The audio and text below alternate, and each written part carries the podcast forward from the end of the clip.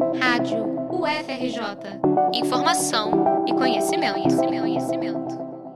Hoje é dia de saudar milhares de espécies de animais que vivem em um dos maiores habitats naturais do mundo. Hoje é dia de saudar quase 400 bilhões de árvores, que firmam suas raízes em uma área com mais de 5 milhões de quilômetros quadrados, quase a metade de todo o território brasileiro.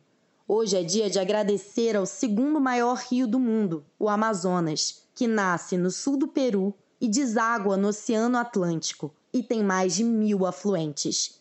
Também é dia de saudar aos povos indígenas que habitam essa área enorme, diversa, rica e cada vez mais ameaçada.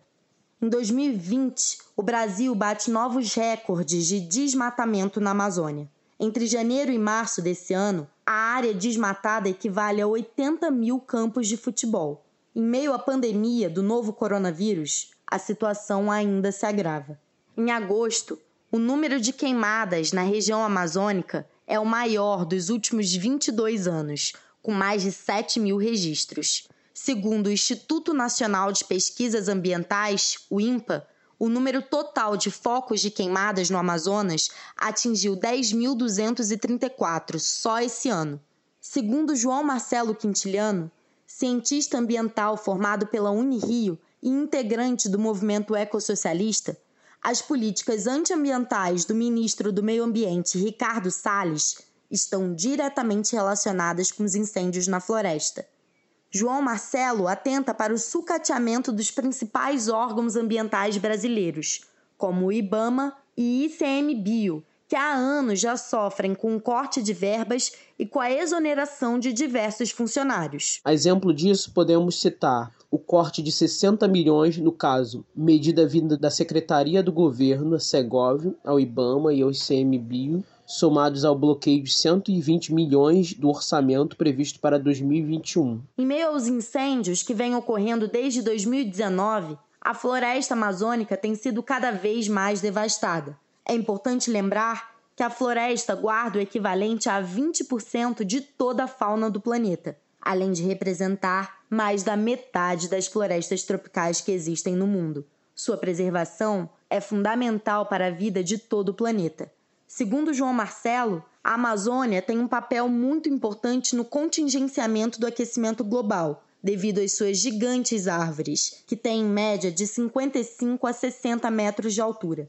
Marcelo explica que esse bioma é conhecido mundialmente como sumidouro mundial de gás carbônico. De forma mais simples, a árvore possui o papel de absorver dióxido de carbono e expede o vapor d'água através do efeito de evapotranspiração, isso fica conhecido como bomba biótica, sendo responsável pela umidade e regulação climática daquela região, né, dando os efeitos mais amenos, entre outras coisas mais. Esse vapor todo é conhecido como os rios voadores, porque em forma de nuvem esse vapor ele viaja alimentando diversas bacias pelo continente todo. No caso, acredita-se que diversas outras bacias do nosso continente são alimentadas justamente pelos rios voadores e essa supressão vegetal na área prejudicaria imensamente tantos diversos corpos hídricos e, consequentemente, a vida de diversas e milhares de pessoas. João Marcelo alerta ainda para o perigo do mito popular difundido sobre a Amazônia.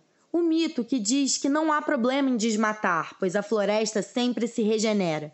O cientista ambiental afirma que, em caso de desmatamento contínuo, a floresta amazônica corre o risco de entrar em um processo de savanização, isto é, se tornar um deserto. Um deserto no território brasileiro. E isso vai trazer consequências tanto para o aumento da temperatura, vai ser uma contribuição a mais para o aumento de temperatura mundial, já que é, estamos falando de uma floresta que tem o papel de contingenciar né, esse aumento de temperatura, a supressão dela a transformação dela em um deserto vai fazer o quê? Provocar um aumento, vai provocar também uma grave crise nos recursos hídricos, nas bacias hidrográficas. Infelizmente, apesar de sua reconhecida importância, a floresta amazônica tem sido cada vez mais explorada.